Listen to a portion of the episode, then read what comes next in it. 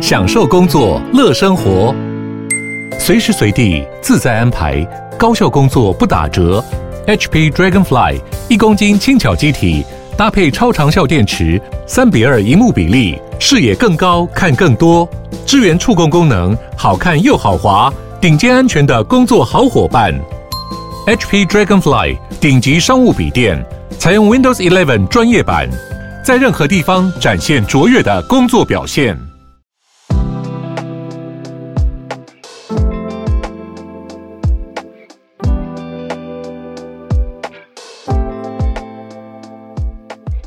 早安，大家早安。哈尔早安，大家早安。欢迎大家加入今天十一月三十号星期四的全球串联早安新闻。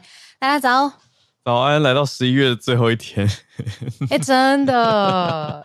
啊！我前几天才看到一个短影音在讲说，好多新闻节目都会一直感慨说说，Can you believe it? It's already November。然后我想说，呃，我看到的时候已经十一月底了，必须得感慨一下吧？对，他们在感慨十一月初，哦，所以十一月底，然后我们明天十二月一号早上会是专题，对，但今天还是来感慨一下，需要感慨的。然后现在大家应该在讨论，对，一年过去，然后还有跨年的计划嘛？嗯，没错。早安新闻到底几集啦？我来看一下，看一下到底几集了。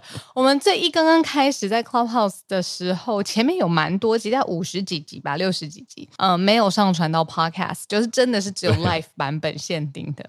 那后来呢？谢谢浩尔去研究了，就是怎么把这 这一连串的一个小时，有时候甚至一个多小时节目，就刚开始的时候，还要从早上一直到中午的。对啊。笑爆，嗯、呃，怎么把它变成 podcast 节目上传到各个平台？所以现在的集数要再加上前面的五十几天，我记得。对，我们那个时候，对你现在一讲，我现在想起来，那时候我们录过最久的、最夸张，是不是有到什么四个小时啊？就是到中午啊，我就已经在跟那个后台在跟你说，那个时候只有我们两个，我就说真的可以收了。那个时候不是。不是到九点那种哦，不是到九点半哦，是到十二点。对，到中午。大家到底为什么？放大家去吃饭。对啊。哎，我后台这边他没有直接显示集数，哎，请求制作人支援。我们为什么要特别就是有点怀旧？一开始伤逝时间，然后接下来要怀旧呢？嗯、那是因为从昨天到现在，我要大大的感谢陆陆续续在社群网络上面 at 早安新闻，还有我们两个的朋友。因为呢，大家现在在 podcast 上面呢、啊，你自己习惯的 Apple Podcast，它会告诉你今年你最喜欢听的节目。对，Spotify，对对对。哎呦，到底是什么？听了多久？然后你是在所有的节目当中，你大概花了多少比例听我们的节目？这样子。嗯，我看到那个是 Sammy 是吗？他是不是听了一万多个小时？因为他说他今年全勤，然后去年也全勤。对啊，所以总计啊，总计在一起这么高。对，然后他就是 Top One Percent，就是花最多时间听节目的 Top One Percent 这样子。而且会到一万小时，一定是有重复听。吧，这个数学做一下，对吧？因为一年，嗯，假设两百集好了，两百多集，哼，对啊，不可能要一集一小时，不可能。一万重复听，这是有重复听。我我看到 Sammy 他 at 我们的时候，我整个跪下，因为我自己都没有全勤，然后就有全勤的听众，就让我想到就是早安新闻先生老公，就是他在我没有我没有办法主持早安新闻的时候，他也一定会上线听听早安新闻。我有时候就会有点吃醋，我就说我人在这儿，因为他可能在送我开车，然后可他去去工作，然后可他全心全意都在听早安新闻，我就觉得他的早安新闻粉丝跟我真的没有关系。这这个话题我们每次都厘清很多次。对对，我是不死心，然后结果最后只能黯然接受这个结论。那我后来都不太好，不太好敢去碰触这个话题。可以的，可以的，我擦泪而已，没有关系。对，那当然很感谢众多听友支持，因为是昨天大概傍晚吧，就看到可能因为 Spotify、Apple Podcast 等等这些收听平台都推出了这个一年的回顾。那这种一年回顾的时候，有时候我们每天做的事情都不一定有意识到。可是当人家整理成一个数据给你的时候，就说：“来，你今年总共听了多少多少音乐，听了多少多少 Podcast。”你说：“哇，原来我听了这么多。”对，就会很有感慨。感慨的事情是，我觉得很有关联，就是我们在就是 VIP Telegram 的群组啊，有的时候我们那个房间，比如说因为器材，或者是我们在讨论到一半，可能慢一分钟，会有朋友跳出来说，不行，他如果没有跟到房间，他今天一天没有办法启动。我就觉得哇，我们真的是一个维他命系列，就是开启大家一整天早上的行程。如果没有开到行程，就很像百货柜没有开市，有没有？今天还没有开始这样。哦，我有时候听到这种，我都会想说，我们这样在做的是好的事情吗？这是不是一种 怎么听起来怎么听起来像毒品？如果这是毒品，我希望越泛滥越好，大家越上瘾越好，就让我这样子直接说了吧。这是什么文学修辞？好了，我我们这个感谢大家感慨的同时呢，还是有一个社群的题目，对吗？嗯，对，嗯、呃，可是刚才那个呃制作人有帮我们 roughly 统计出来，大概六百五十集。嗯，哦，六百五十集。对，六百五十集，我们一起经过的数字。Carry through 六百五十集。好，刚才说完统计完，看来数字会有不同的感慨。六百五就觉得哈，我们做六百五十集。哦，对，好，今天的社群题目呢，其实是昨天一早上，呃，我们制作人已经帮我们找到搜罗好这一题消息了，嗯、就是查理蒙格逝世了。嗯、那他是跟巴菲特，巴菲特的好朋友，对，一起打造他们的帝国，就是波克夏。那我其实比较想要延伸的议题是啊，我们小时候你记不记得，如果我们听到伟人逝世，对，感觉上好像还要有一点哀伤，或者是有一点悼念才是标准答案。嗯、可是我觉得现在新时代的，嗯、呃，尤其是在社群上面，你观察，就如果听到新闻人物或者是真的全世界知名的人他逝世之后，我觉得大家反应不太一样哎、欸，怎样不一样？说嗯，不不那么觉得一定要对，一是这个没有那么一定得伤心。如果这个人跟我觉得没关系，我感觉非常清楚。像之前我们有报道李克强，嗯很多人就会说这关我屁事，可能就有这种感觉。嗯嗯、然后再来就是他是讨论健康比较多，还是是因为我同文层？哦，比如说我们全世界知名，因为什么什么什么逝世的时候，不是再去悼念他丰功伟业了，是去探讨说哦，为什么这样子的人，你看他的生活形态，让他的健康，他最后还是以这个什么疾病离开我们这样子。嗯嗯，对，我觉得讨论健康真的有变多。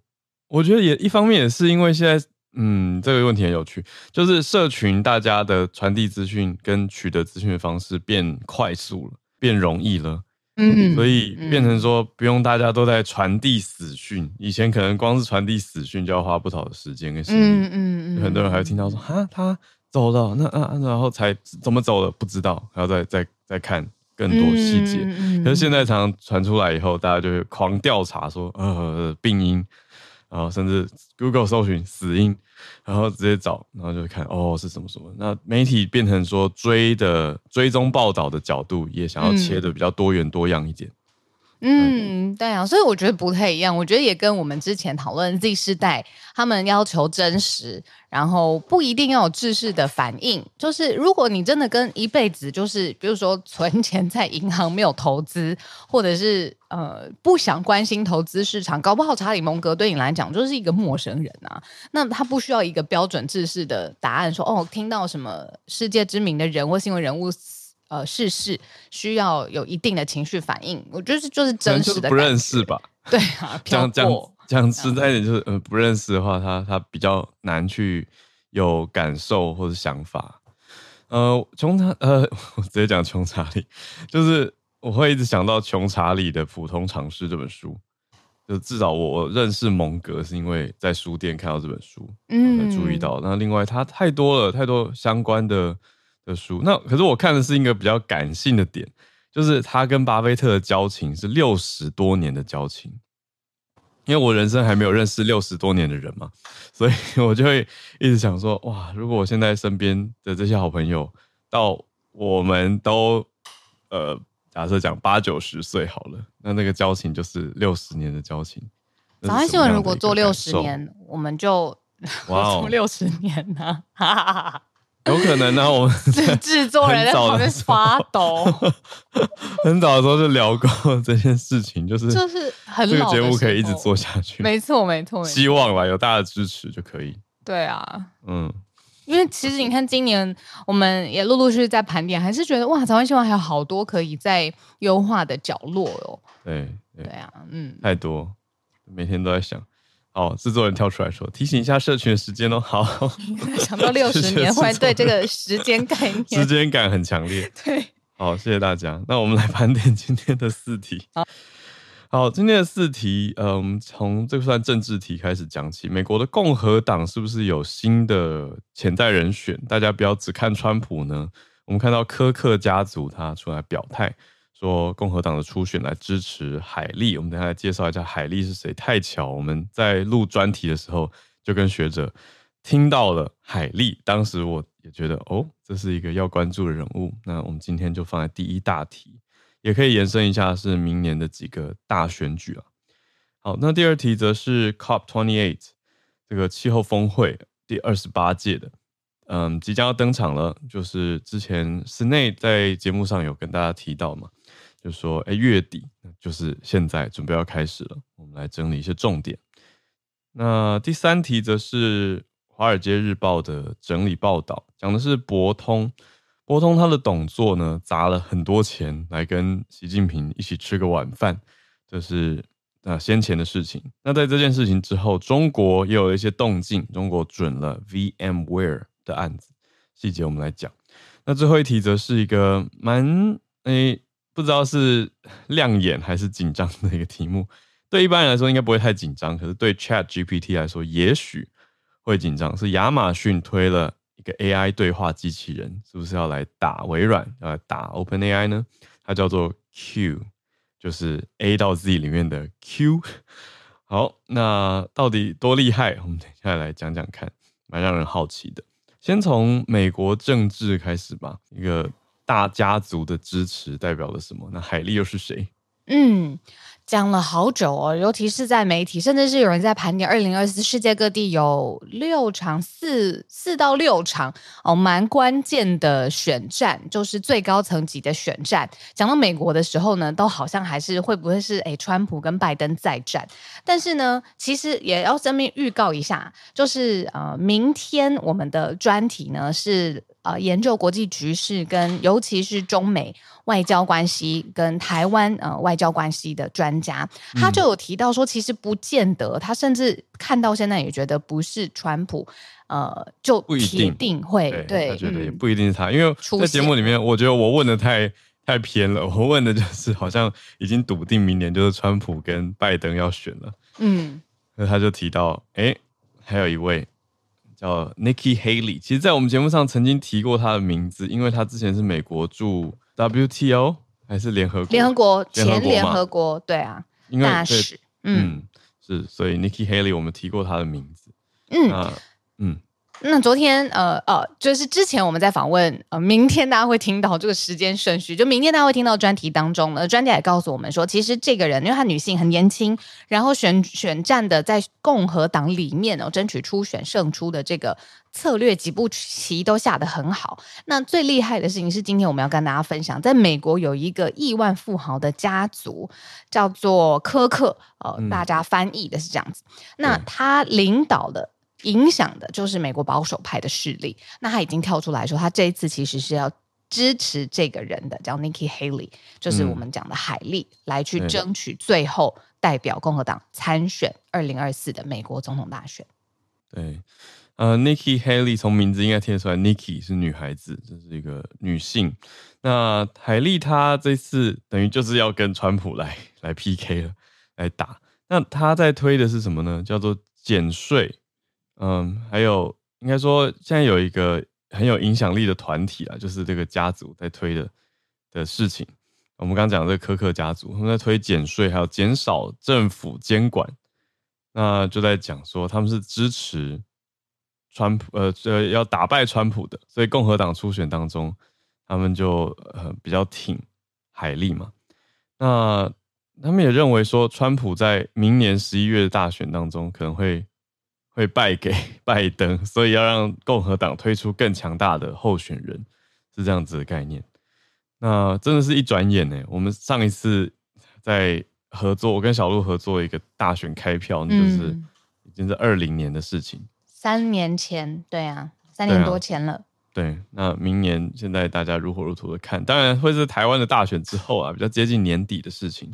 嗯，可是现在因为民主党蛮明显的，可是共和党现在看起来还是比较焦灼。可是大家也要记得一个人啊，我们讲过迪尚特对吧？DeSantis 或者有人讲山提斯，就是佛罗里达州的州长，嗯、他现在也跟海莉非常的竞争，对，他们在争取党内初选嘛。嗯、那现在是算第二。第二激烈的竞争，嗯，对。可是科克家族现在跳出来支持海莉的意义是蛮大的，对，就是有一个关键性的影响作用。有一个关于选举大选的尝试，就是说现任的政府如果要争取继续连任，那要挑战他的对手党的这个候选人，其实就会比较吃力，因为现任政府它有各式各样现在可以运用到的这个资源，那所以呃，争取连任通常是。呃，相对来说，就是会比较容易一些的，所以挑战他的人会呃比较花更多的心力。那也就是为什么这次共和党他必须要派出他们的 best bet 嘛，就是可以真的是跟现在的拜登互相抗衡的人。嗯嗯，对。不过我觉得有趣的就是现在在报共和党这些都还是有很大的那种未定之天的气氛在各篇报道里面，像是我们看的报道最后也有默默一句话讲说。好几个月来，有很多大金主一直按兵不动，因为担心海利会落后川普太多。嗯，可是现在有一大家族跳出来之后，我们就看后续有没有更多的支持。嗯，富豪们当然也希望自己的钱真的能够变现，就是这个很很 tricky，就是他们的确是会在竞选当中，不论是捐钱到呃特定候选人的这个政治选举的 pack，。呃，但是他也希望他这个钱不要打水落水漂嘛，因为如果完全没有呃胜选迹象或者是胜选最后的结论的话，那他的钱其实就是嗯就没有办法发挥后续的对影响力了。我讲这么礼貌，对啊，为什么这么客气？对，也没有那么对啦，对，差不多 就到跟掉到水里差不多。可是实际上可能经营关系还是长远的吧。那总之看到了一个家族，这个 Charles Koch 对柯克家族，他们是比较支持保守派的美国政治。好的，那这是我们第一大题。第二大题来看 COP twenty eight，嗯、欸，还是我们要讲一下。突然想到，我们刚刚说要延伸明年，哎、欸，对，可以讲一下明年的，除了美国以外，嗯，对对对，好，美国已经讲了一个嘛，那还有另外四场大选。呃，这个算不算大选啊？就是普丁的连任，就是因为，哎，嗯，我跟大家分享，就是去看了那个拿破仑嘛，拿破仑也大概有琢磨一下，就是你昨天去看了吗？对，重去看。好，你说，你说，你要你要讲一点，就是你说我觉得怎么样吗？对、啊，我我我听说其实剪掉太多了，嗯，我可以理解。我听到我听到剪掉太多之后，我觉得比较合理。如果这个是全部拍的片幅没有剪掉的话，我觉得中间有一些编剧写的很怪很烂，嗯，一些该铺陈的情感戏应该要再更细腻跟更长远，不是那么、嗯、对跳跃的，让我们看到结果。嗯、但它毕竟又又很难，我觉得它是一个历史剧，那讲的是一七多多年到一八多多年的事情，嗯，对啊，那你说那个时代，你现在现在在描两百多年以后描描绘当时人的感情。嗯，很难啊，对啊，对啊，然后还有那种国家大事、打仗、军事的事情。但我知道你要讲的是沙皇，对不对？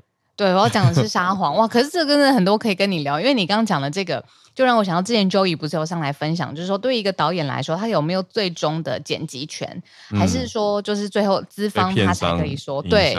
嗯，说啊，上映考量你那个片片长拍了三个小时，没有人看，所以剪成两个半，有可能。对，那我觉得其实蛮精彩的，谢谢你的推荐。就是大场面，真的，我觉得虽然他他有点把重心放，对不起，我那边在聊电影，他把重心放在感情线，让我觉得哈，对，可是其实也真的是勾起我强大好奇心，所以我回来路上一路上都在跟 Chat GPT。我现在开车常做的事情是跟 Chat GPT 聊天。对话，因为他可以讲话嘛，嗯，对，所以我就会顺便顺便讲英文，然后听一听一些词。因为他可以开，他中英文都可以，你可以中英夹杂跟他聊天，他都可以接得了球，然后还可以查资料。哦，很好、欸。我就一直问他，我就说历史记录的约瑟芬是怎么样，然后历史记录的对拿破仑是怎样怎样。然后我说，可是电影这样演呢、欸？对，我就会呛他，然后他就会跟我说要注意那个 over dramatization，要注意这个，好好笑哦。对，然后我就嗯，他讲的很好。嗯，那个大场面的调度，最后这个我讲完就是。是让我想到我为什么要坐在这边看这个拿破仑的原因，嗯、就是因为雷利史考特他就是我跟你有分享过 Gladiator 那个那个罗马竞技场，他多会调度那个情绪。对啊，就把古时候大家想象拍成影像，而且又不能让大家觉得很出戏。虽然我觉得首先让我出戏就是他在演那两百多年前的法国，可是都是用英文，英文讲话。对，对我一开始就呃，对，但是这就是你知道好莱坞电影嘛。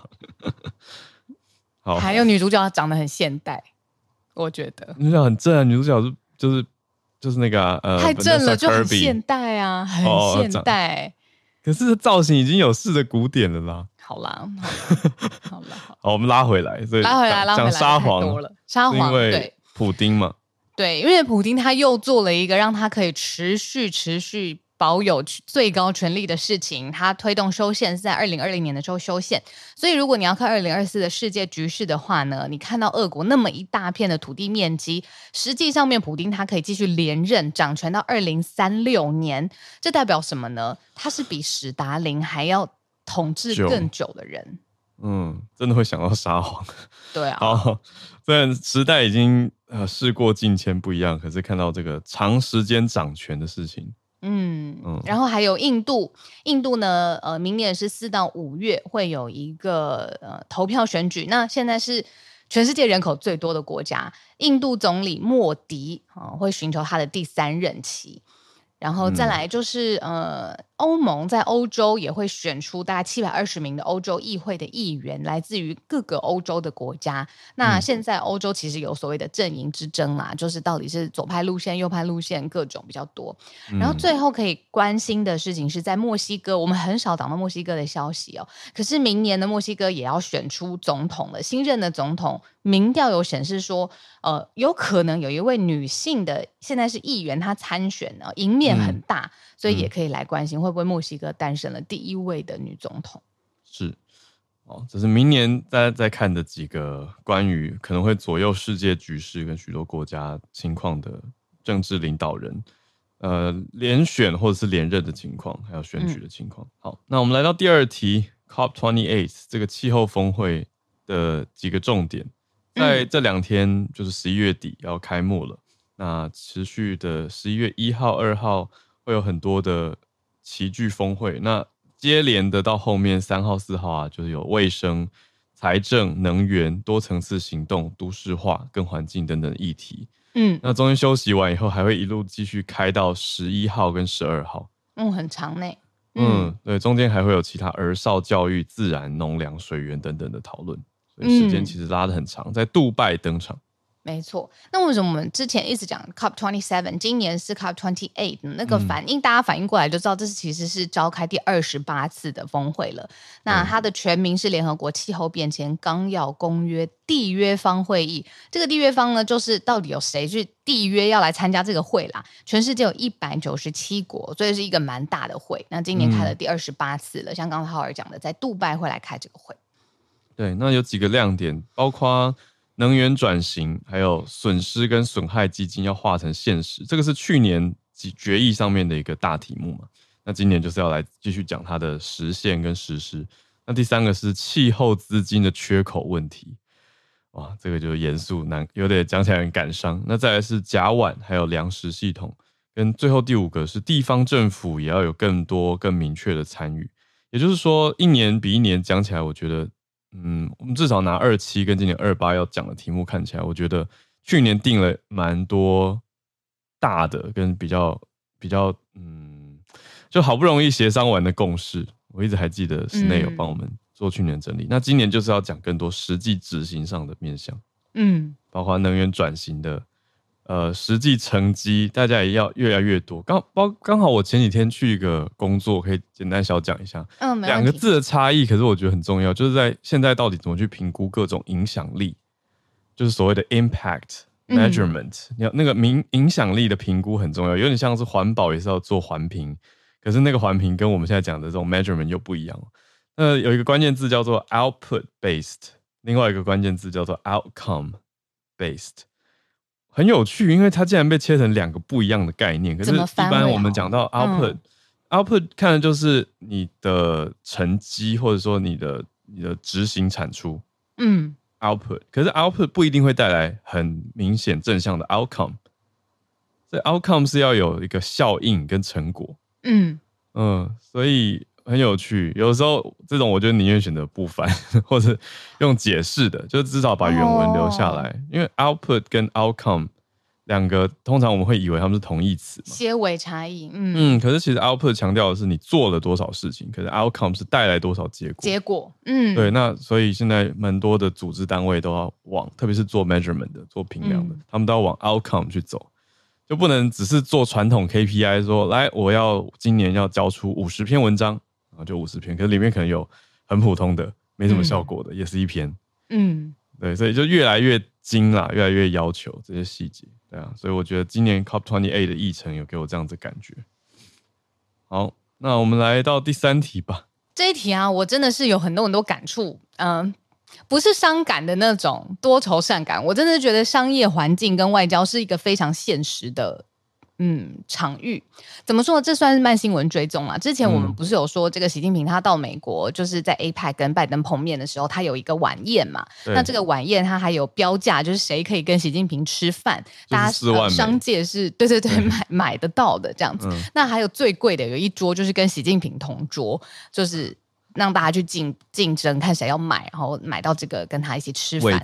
嗯，那这个很明显，它是一个可以算得出来的投资公式。为什么我敢这样子说呢？因为只要跟他吃完饭的这些呃人，他如果有率领自己在美国的这个企业或者是企业公司合作的其他的企业推行的这个目标，哎，吃完饭之后，这中国就推得很顺利耶。今天这一题真的是好。刚好刚好的一个例子哦。嗯，我举例子，呃、就这个例子。呃，美国半导体公司呢、啊、Broadcom，我们翻这个博通公司 Broadcom 呢，它跟这个一个专门做呃计算啊、云运算啊，还有就是嗯解决方案啦。对于企业来说，虚拟的解决方案 VMware，他们呢是有合作的关系的。因为你可以想象，这是提供一个运算的呃半导体晶片，然后一个是提供这个软体的解决方案架构，他们是互相紧密合作的关系。那 Broadcom 的 CEO 呢，去跟跟了习近平吃饭了，然后 VMware 在中国的准许许可证就打开了，通行了。不止这个哦，还有波音公司跟万事达，他们呢都各自派出了他们最厉害的人去吃饭。嗯，结果呢，万事达品牌这个人民币银行发卡，然后跨境可以支付的，嗯，通过了。这这场饭实在是吃的很有成果。嗯，对，所以这是一个好的投资及晚餐。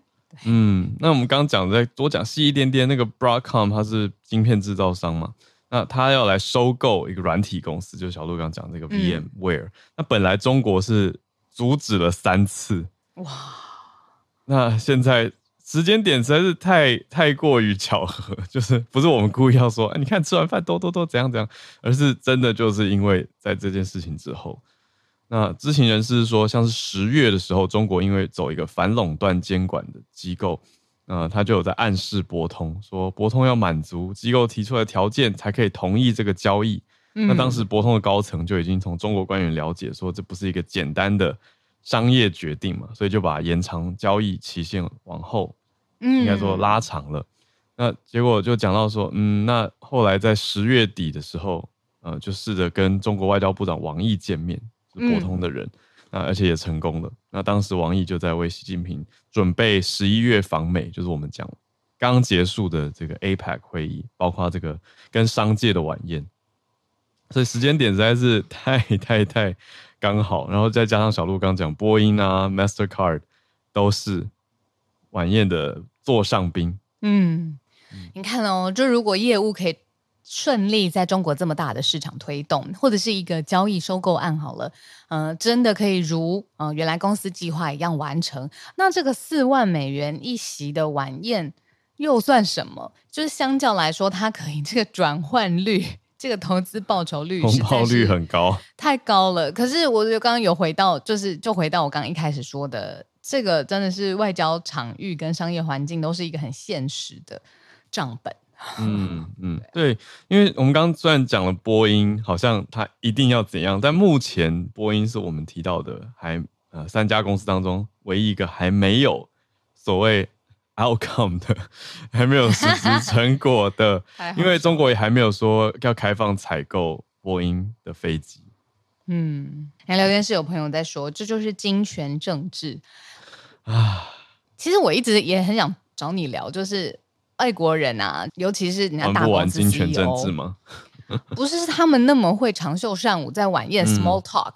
嗯、你觉得习近平会跟他们 small talk 吗？我觉得今年放出的 APEC 相关影音已经很多了耶。我就是光看到他跟他跟蛮多人就是聊体育类的哦，我就觉得怎么会很很奇妙放出来。还有他跟拜登在聊车子啊，聊聊他们中国送去的车子。就是专门给他的坐车跟拍车，这都很 small talk 啊。车子很棒，可是体育好像不是他是第一个，因为之前北韩的领导人也会跟外外界的人聊 NBA 的球员。哦，嗯，聊他们会在看 NBA。嗯、北韩可以看 NBA 吗？好像如果你是。金金 金家的人可以，对，金家的人就可以了。好，要不然他怎么知道就是什么 NBA player 是强的？一定是看过一些转播的赛事吧？是啊，还是他人就在现场？金正恩在我心中就是一个非常洋派的的的人，因为他他以前在瑞士念书什么的，对啊，就有很多这些相关的关注啊跟色彩。嗯哼，嗯，可是这种 small talk，我觉得，哎，一定会吧？不然在餐桌上。都花这么多钱来吃饭，不让我聊天。以我有印象来说，美国总统最会 small talk 的人是 Barack Obama。这个不是一个贬义，啊、他当然也会说，就是呃很具体的政策牛肉，这他当然也讲得非常非常好。嗯、可是当他跟他就是很他应该是一个很风趣的人。对、嗯、我那天看到他卸任了这么久之后，他就跟那个呃呃米桑吉。我不是一直讲到 Nicki Minaj，不是他，就是桑吉，就是做一个呃，他卸任之后在干嘛的访谈。然后呢，他就是公布他在听的歌单，哇，里面超多是摇滚天团。然后那个主持人就问他说：“你不可能听这些东西吧？”然后他就直接把那个团的歌词就直接在那边讲出来，然后很帅的，是帅的总统这样子，就是很有魅力吧？我觉得他就是又。读了很多书，又关注很多议题，而且蛮有幽默感的，这就是一个很很好的 small talk 专家。然后个性也很亲和啊，对，综合这些，我们从 开始聊天，哪一个形容词比较会会社交聊天？Small talk。好，我们还有一题，第四题。好，哎，对，还有一题。对啊，你你对这题有什么感想？就是看到亚马逊也推了一只一只 AI 对话机器人，觉得以后好像会嗯变成像现在的手机生态，就是。呃，大的竞争会整合成比较分明的两大壁垒吧，我觉得。然后现在还在如雨后春笋冒出来这些产品的阶段，还在比赛谁是老大。对对对对，这种感觉。我刚刚是突发奇想，想说，哎、嗯，那这样以后可不可以串接 Q 跟 Chat GPT，让他们两个对话聊天，比谁比较聪明，或是加入跟跟使用者变三方对话？然后让他们比赛，比赛说：“我现在要查拿破仑跟约瑟芬，你们看谁比较快，或者是谁讲的比较有趣，来娱乐一下我这个用户这样的感觉，对，好吧？或者是我话中有话，我长袖善舞的讲一些，就是比如说中国新闻稿才会有的字，看哪一个聊天机器人知道我真正在问什么？哎，这有有可能，不过这个是我们已经在延伸想象了。那以现在事实资讯来讲的话呢，我们看到亚马逊也推出了一个。对话机器人，那它比较有趣的是，我前一阵子关注到亚马逊推出了开放给大家的一些算 AI 人才训练计划。他的说法就是说，他们的角度是认为，接下来市场上的 AI 人才供应是不足以应付需求的，所以他们直接就说，那我们就开始训练。那有什么出来做这样的事情有什么好处？就是增加他们自己的 AI 人才啊，补充他们自己的人才库。所以你那接着那是前几天的消息，大概五六天前看到的。那今天这个推出 AI 对话机器人 Q，我觉得完全合情合理。他说就是要协助公司的员工来完成日常任务，所以他野心很大，他想要做工具，他也想要成为你知道领导地位，要跟 ChatGPT 一决高下，他要挑战微软还有 Google 的生产力工具。那就算他没有办法变得像 ChatGPT 这么大，他也可能会变成像，因为他是 AWS 嗯。旗下的角度嘛，就是他们的 Web Services 云端运算服务里面的一个工具，所以它已经推出方案价格了，就是企业用户每人他算人头的月费是二十美元，就大概是六百二十七，以订阅来说，对啊，嗯，哎，我已经订到忘记 ChatGPT 多少钱，差不多吧，ChatGPT。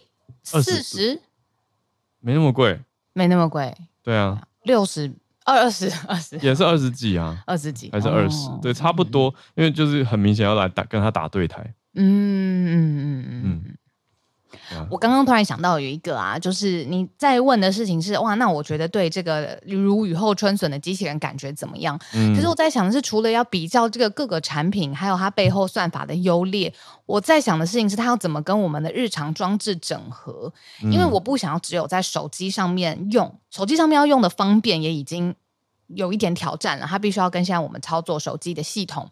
需要搭配嘛？还有就是智慧音箱推了这么久了，以后我们在的环境智能的客厅，我是不是也是可以透过比如说语音的方式，然后或者是跟我的一个 whatever box 或者音响，嗯、就是去问到我真的想问的问题？还有协作啊，工作环境的协作，以后大家如果是在比如说一个 Vision Pro 那种虚拟的环境开会，那怎么把这个呃？问问题的这个 App，ChatGPT 也好，Q 也好，就是把它融入在我们的工作环境中。对啊，对这个又是另外一大题耶。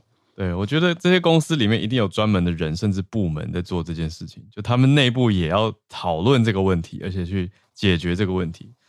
你直直接讲好，就是 Alexa 跟 Q 会是什么关系？对，没错，好问题。对啊，这是好问题。一定会要，要不然就整合，要不然就因为现在听起来是不同部门在负责的嘛。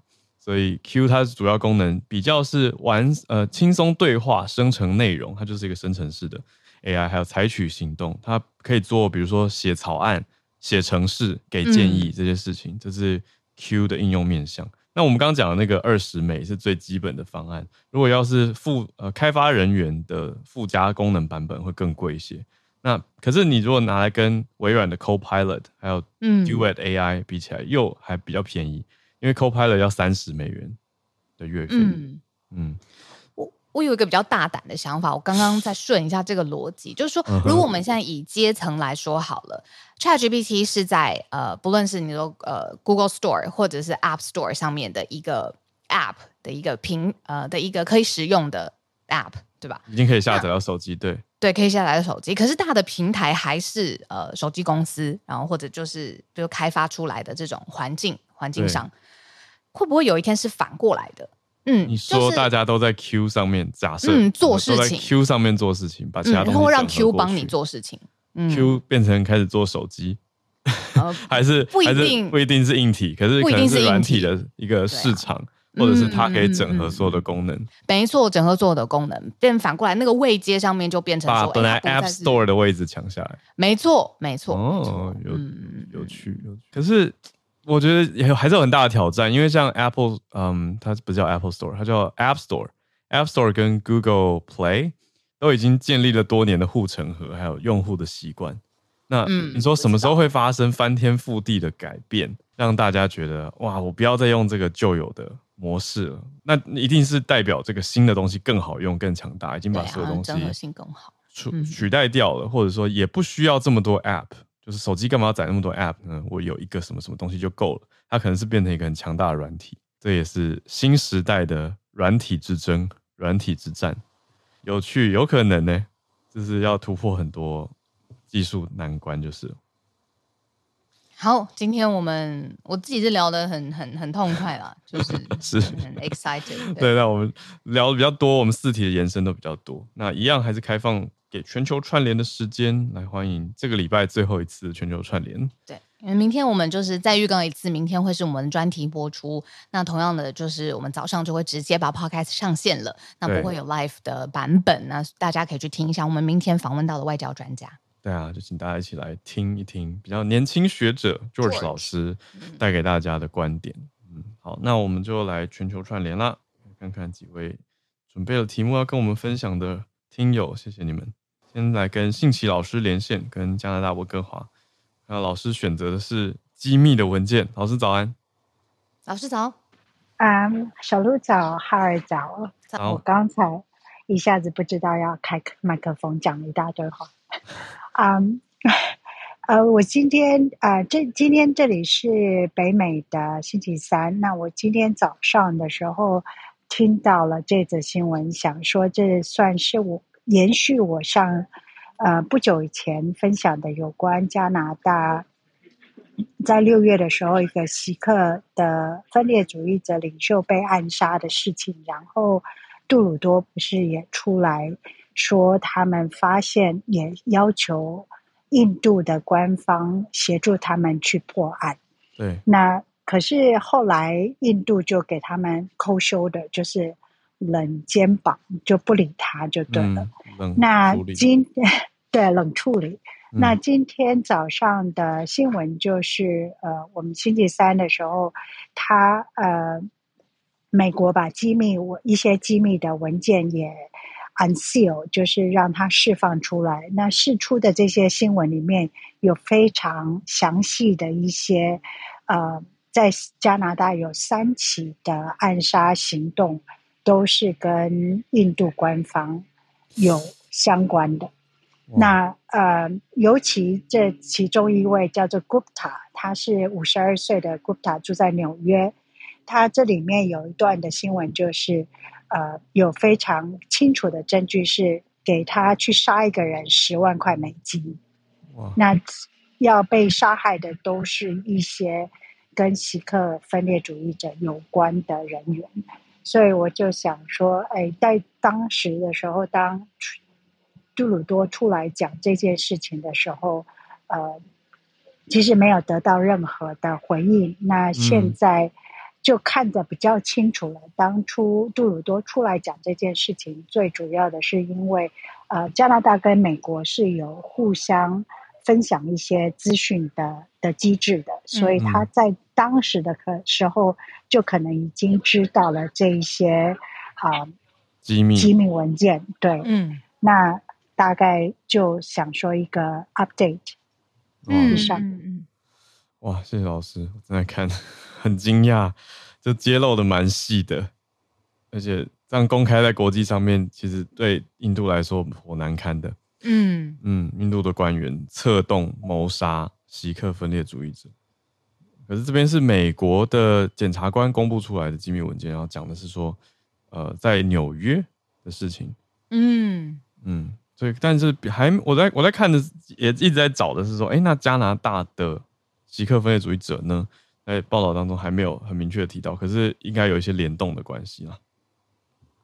可能也要定，嗯、呃，就是帮大家科普一下，就是极客分裂主义的、嗯、的这个族群的轮廓 描述到底是什么？对，啊，就是锡克教徒，呃，对于嗯，你说印度的一些。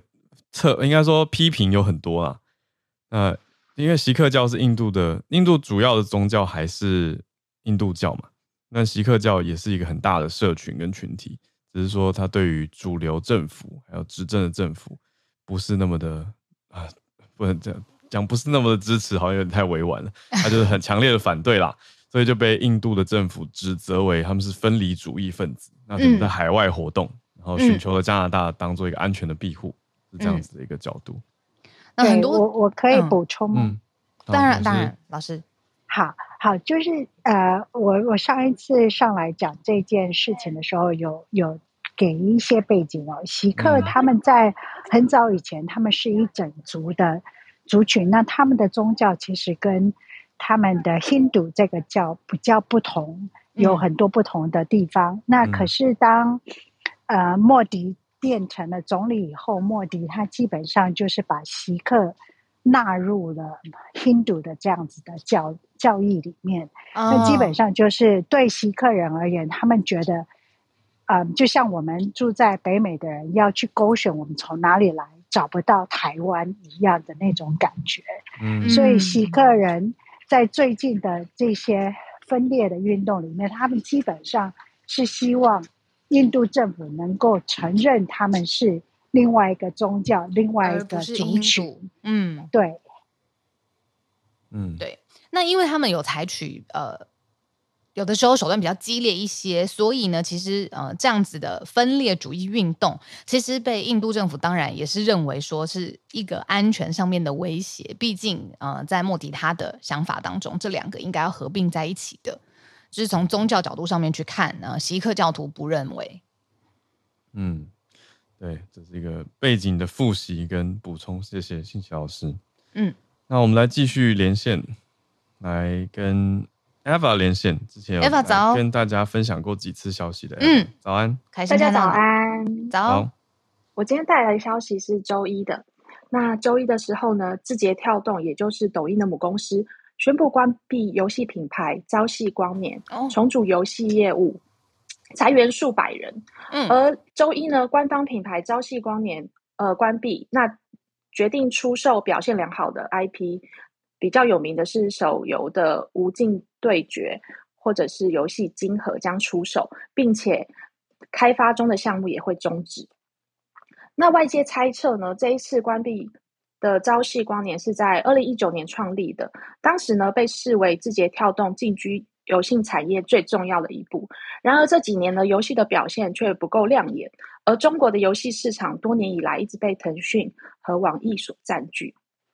而字节跳动认为游戏部门缺乏聚焦，并且盈利的前景有限。相反的，计划将注意力转向核心的业务，包含流行的短影音分享平台 TikTok、抖音和电子商务的项目。嗯，那接下来是不负责任的传说区。传说在周一官方消息出来之前呢，就有消息指出，字节跳动正在寻求出售旗下的。开发团队牧童科技，嗯、而 VR 业务同时也传出大规模的裁员的消息，嗯、而内部的员工指出，周日下午才透过外部的消息得知要裁员，那周一上午公司就先把天台给封闭，呃，避免有人跳楼，然后中午呢、哦、就开会通知，对，开会通知裁员，那下午就开始有各个，比如说腾讯啊、网易或是各界的 HRD 打现场来招人。嗯哦，那听说其实影响到影响的人数达千人。嗯嗯，以上就是我今天的分享。哇哦，大消息也比较少，我们关注到这个领域的消息了。Updates，对啊，谢谢 Eva。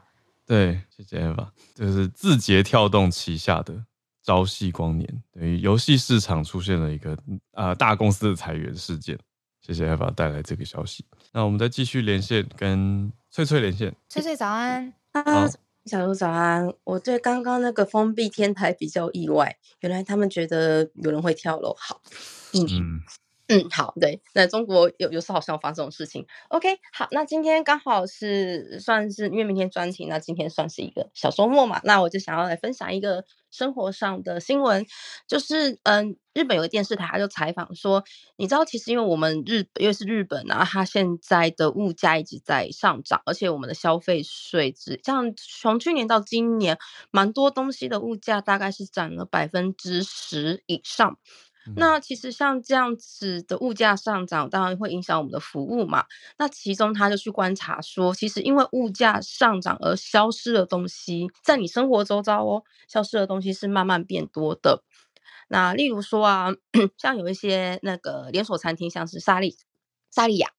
他们以前会在那个桌上会放一些像胡椒粉啊，或是 cheese 粉之类的，但是这个免费的 cheese 粉也默默的不见了。嗯，那他们就是继续追查，说到底我们生活周遭还有什么东西不见？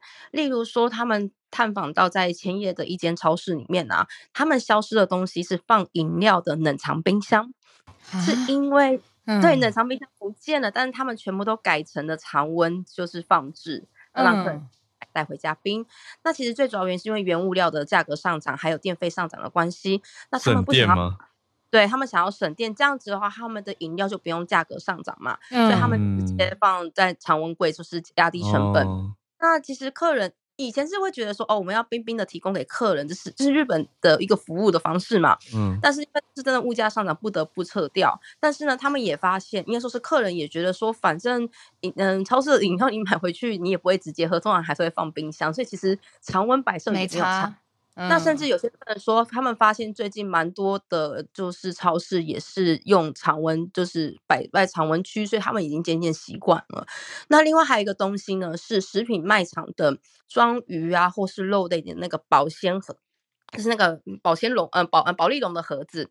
因为其实你知道，就是塑胶是就是保利融合的那个价格也是持续上上涨。那一样，他们为了不要把成本转嫁在那个商品身上，所以他们就改用那个，就是先将那个冷冻的鱼或是肉呢，用冷嗯真空包装的方式，就是进行销售。那其实，因为其实说老实话，用盒子摆的话，也就是看起来比较漂亮啦。那真空的话，就是可能会小一点，就是很很单纯嘛。嗯、可是问题是这件事情啊，却很多客人表示他觉得这样很好，因为就是因为那个保利龙盒太占位置了，嗯、所以其实塑胶袋比较好，而且塑胶袋就是那个拆开之后直接就可以丢垃圾桶，也比较不会占空间，反反而是一个好事情。好，哦、那另外还有一个东西是，嗯，下一个东西我觉得是大家来日本的时候可以去观察的，哦、就是很多。表示说，他们来，嗯，他们去超商啊，或者是去那个超市买生鱼片的时候，里面会附的酱包也不见了，就是那个酱油的酱包。嗯，对，就也一样，也是因为物价上涨的关系，所以这种免费提供的东西也不见了。对，其实我真的没有发现，因为我不太吃生鱼片，所以我觉得大家如果来日本的话，可以观察一下是不是没有了。然后另外还有一些免费服务的话，像是超市的那个保冷剂，就是那个保冷剂也是，就是直接撤掉，现在都是可能要改用收费的方式。嗯，那另外的话呢，哦、呃，对对，然后另外还有就是连锁拉面店以前都会提供那种，就是像牛，我们去吃牛肉面的时候会提供那个榨菜，有没有？这个其实在有一些就是连锁的拉面店，他们也是决定，嗯、呃，取消这个免费服务，但是改成就是收费的方式。那其实这样的方式一样是除了不要将，嗯、呃，就是成本转嫁给消费者，嗯、呃，另外就是说，其实因为有些人本来就不加小菜嘛，所以就是对于。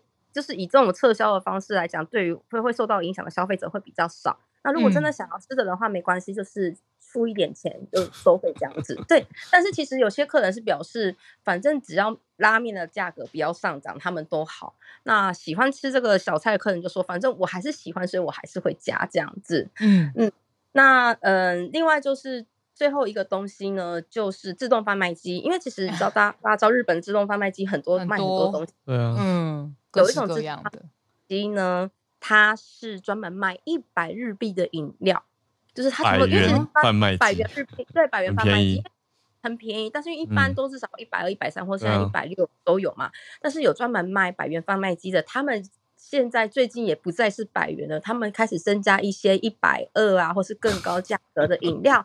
嗯，但是其实要先探究到为什么百元贩卖机之所以可以这么便嗯便宜，是因为他们大部分都是将一些赏味期限比较短，就是说时间大的东西，哦、因为他们可以用比较低的成本就是进货嘛，嗯嗯他们才可以就是做百元，嗯、对。但是其实因为现在整个成本，哦、他们说饮料的成本也是涨了十到二十 percent，所以其实已经很难再用百元的方式继续销售部分商品啦、所以他们也表示说，可能未来就除了饮料以外，他们可能会导入一些非饮料的东西，就是不再是饮料，可能是吃的或什么，对，就是去改一下，因为毕竟是百元。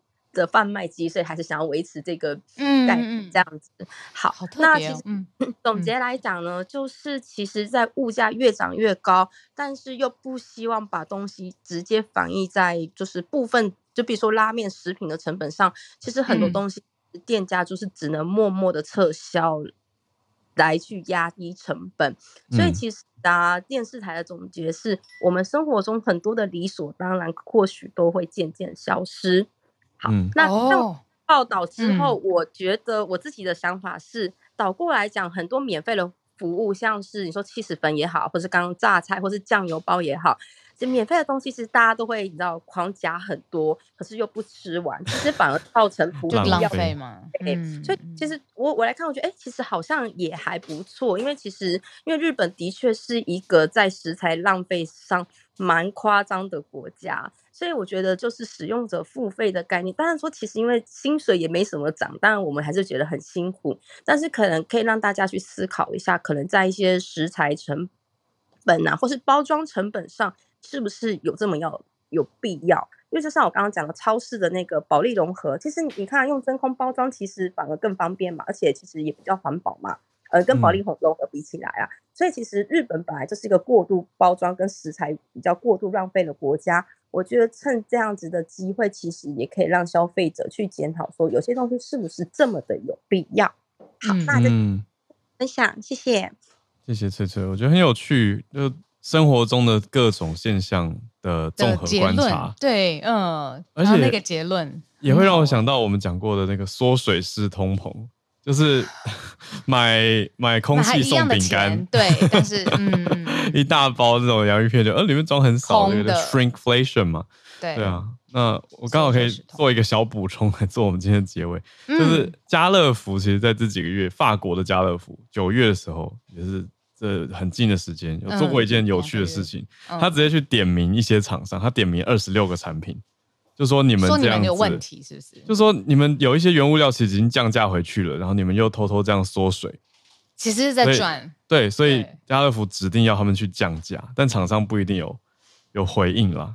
就是他还公布哦，公布在法国的店家里面公布一些要消费者注意缩水式通通膨的商品。我觉得帮消费者把关蛮好的。对啊，既然有这样子的做法，也是蛮有趣的一件事情。对，所以嗯，我觉得。大家不要再说什么只会涨不会跌下来，涨上去就不会降下来了，还还是有一些变化的转换空间，不同的形态的。对对对，好的。嗯，还有最后一分钟时间，小小的，嗯，也谢谢今天信奇老师还有 Eva 跟翠翠。今天呢，刚好是就是嗯，关注科技跟新创的台北自己的台湾自己原生的活动，叫 Meet Taipei 的十周年。哇！对，所以大家如果今天有空的话呢，可以过去看看晃晃，因为我今天下午会在那边。哦，嗯，好，我今天下午有一个主持工作在那里。那可以找 Meet Taipei，M E E T 跟台北，Meet Taipei，这个每年举办的新创大活动，一转眼竟然十年，十周年了，对啊，很吉祥的这个，对，很吉祥，对啊，那也作为我们今天的结尾，谢谢大家的参与，明天的。专题，希望大家在 Podcast 空中相见。那我们下周一早上会再继续回来现场连线。